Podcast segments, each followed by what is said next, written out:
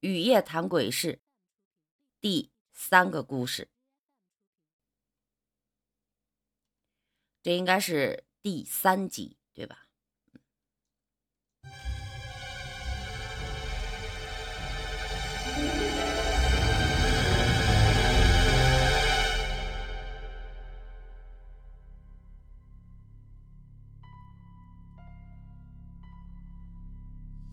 跟阿斯满江分手之后，我站起来想走回去取车回家，却发现酒楼的大堂经理在门前看着我直翻白眼儿，那意思好像在说：“你这家伙多管闲事儿，而且给一个新疆小崽子那么多钱，真是有病。”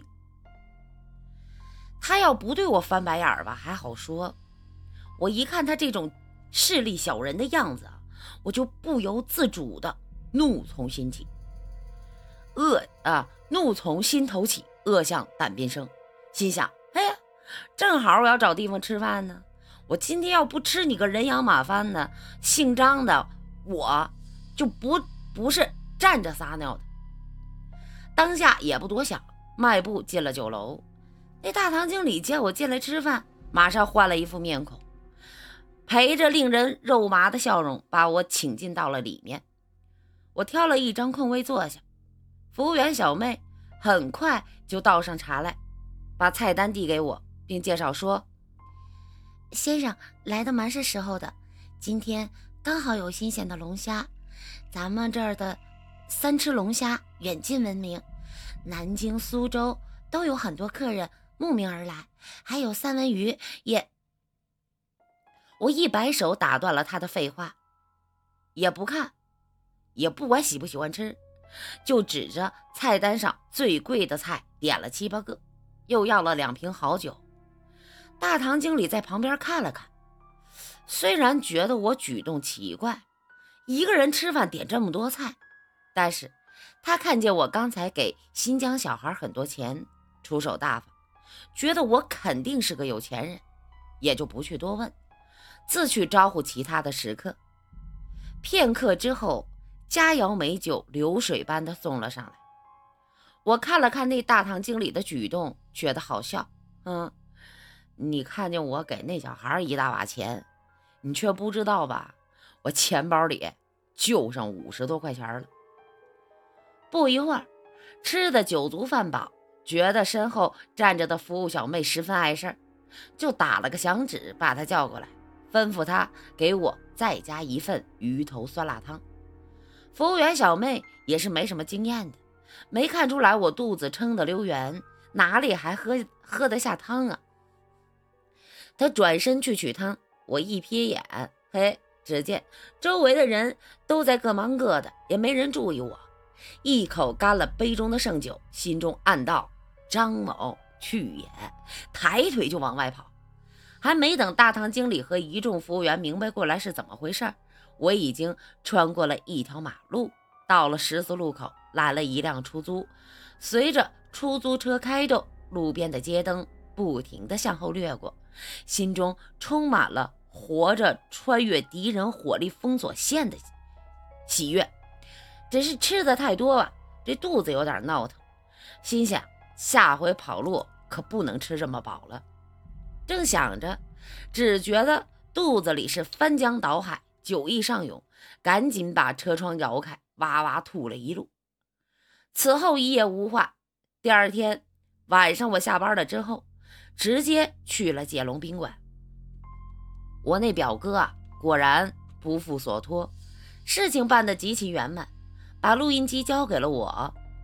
回家路上，我迫不及待地把磁带装进车里的音响中，从头播放，发现。录音效果不大理想。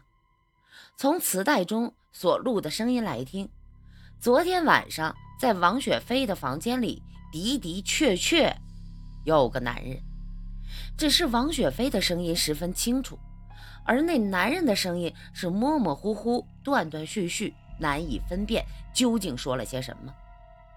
我虽然不知道那男子说话的内容，但是根据王雪飞的话语推断，前半段。两个人一直在说话，就如同平常两个人闲聊。就是谈些琐事，无关紧要，也无非就是晚上吃的什么、新买的什么衣服、化妆品之类的事情。后半段，两个人可能是上了床，不时的传出王雪飞放荡的笑声和呻吟。我正听得骨头发酥，录音带却到了头了。我想凭这盒录音作为证据，如果交给张涛，似乎欠缺了一点说服力，因为声音质量实在太差。虽然像是有个男生，但是每到那男的声音的时候，就似乎受到了信号的干扰，嘶啦嘶啦的模糊不清。我突然想起一人来，我有个好朋友叫刘永利，外号超子。他在电视台做调音师，他那里有很多专业的录放设备。我去找他帮忙，看看能否把这盒录音带的杂音消除掉，把原音还原出来。提前打了电话到超子的单位，约了时间过去。超子先听了一遍磁带，笑着说：“哎呦，你这是又想敲诈哪个富婆啊？把人家开房偷情的声都给录下来了。”你也太缺德了！我说：“哎呀，我哪损得过你呀？你是专业人士，你要是去了就不录音了，就该现场视频直播了。那损招你又不是没用过。”超子嘴上跟我聊天，手中不停的忙活，把录音转到电脑上看了一会儿，突然不再说话。我问他怎么了，超子说。呃，这录音很怪啊！你确定是在宾馆的房间录的吗？那房子有多大面积啊？我也没进去过王雪飞开的三幺幺房，凭经验说，怎么着也有二十平米吧。四星的宾馆，双人间不会太小。超子说：“哎，那就奇怪了。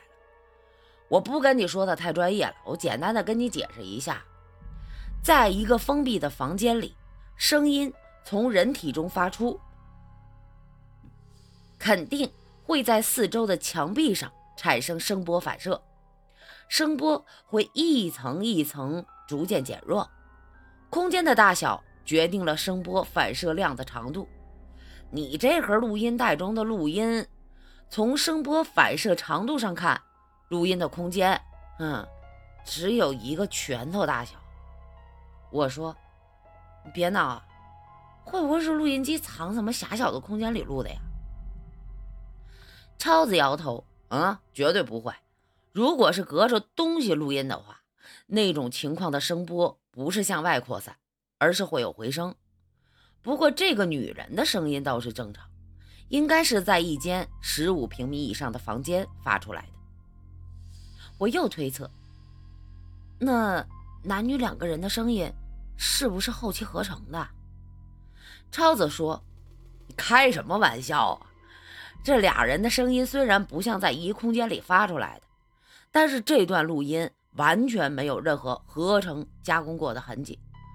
如果中国有人能合成这么无懈可击的录音，那早就被美国情报局挖墙脚挖走了。毕竟隔行如隔山。”超子虽然已经尽力用最通俗的语言来描述录音的情况，我还是只听懂了一小半。我干脆就直接问他：“哎，你能不能把这里面的男声干扰过滤掉，还原本来的真实真实的声音？”啊？”超子苦笑道：“哎，我也算是专家了，但是这活儿，你别说是我，就是把全世界的专家都招来，也没戏。”我感到很失望，看来前一段时间的工作都白做了。我又想起一件事儿，哎，超子，如果让你来解释这段录音为什么会录得这么奇怪，你怎么解释啊？超子的回答并没有引起我足够的重视，我认为他当时只是在开玩笑。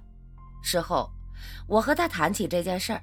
他说：“当时确实是随便说说，因为没有理论依据能解释。为了进一步取得证据，我在周五晚上带着照相机守候在界龙宾馆大门前，从晚上七点一直等到九点，连王雪飞的影子都没有见到。一段熟悉的音乐响起，看来是有人给我打电话了。我拿起手机瞄了一眼，张涛的号码。我把车停在一棵大树边下车站在外面接通了电话。张涛在电话中问我最近调查工作进展的怎么样啊？我说很不顺利，有不少预想以外的阻力。张涛说：“兄弟啊，你别着急呀，这事儿啊确实不太容易做。我相信你已经尽力了，客气的话我就不多说了。当哥哥的忘不了你的好处。”我一听这话，我乐了。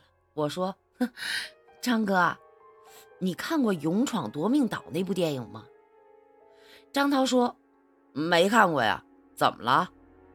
我说：“在电影里啊，肖恩·康纳利有一句很棒的台词：只有把事情搞砸了的人，才会说我已经竭尽全力了。”张涛听了也哈哈大笑：“呵呵呵，真有意思啊！那成功的人该怎么说呀？”我说。成功的人什么都来不及说，因为他着急回家去睡他的绝代佳人呢。张涛乐的是喘不上来气儿，用浓重的山东口音连叫着：“哎，绝了，他娘的！”他平时一激动就爱这么说话。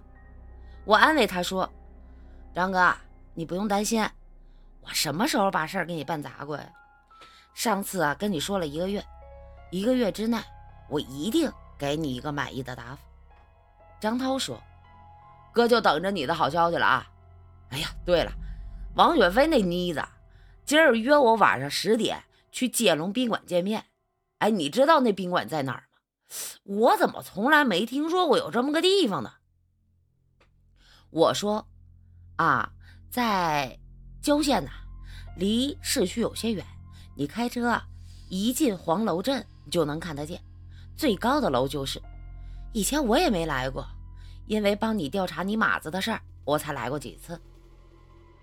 我想起来最近所了解的一些不寻常的情况，想劝张涛暂时不要见王雪飞。还没等把话说出去，身边的路灯的灯光突然就变黑了，好像这天空中有一个巨大的黑影把我罩住了。耳中听到呼呼的风声作响，如同是什么会飞的庞大生物扇动着翅膀，正在鼓风，已经近在咫尺，马上就会落到我的头顶。我来不及抬头去看，拉开车门就钻了进去，把车门车窗全都锁上。只听得砰的一声巨响，一个巨大的物体落在了我的车顶，不断传出嘎吱嘎吱的这爪子挠动车顶的声音。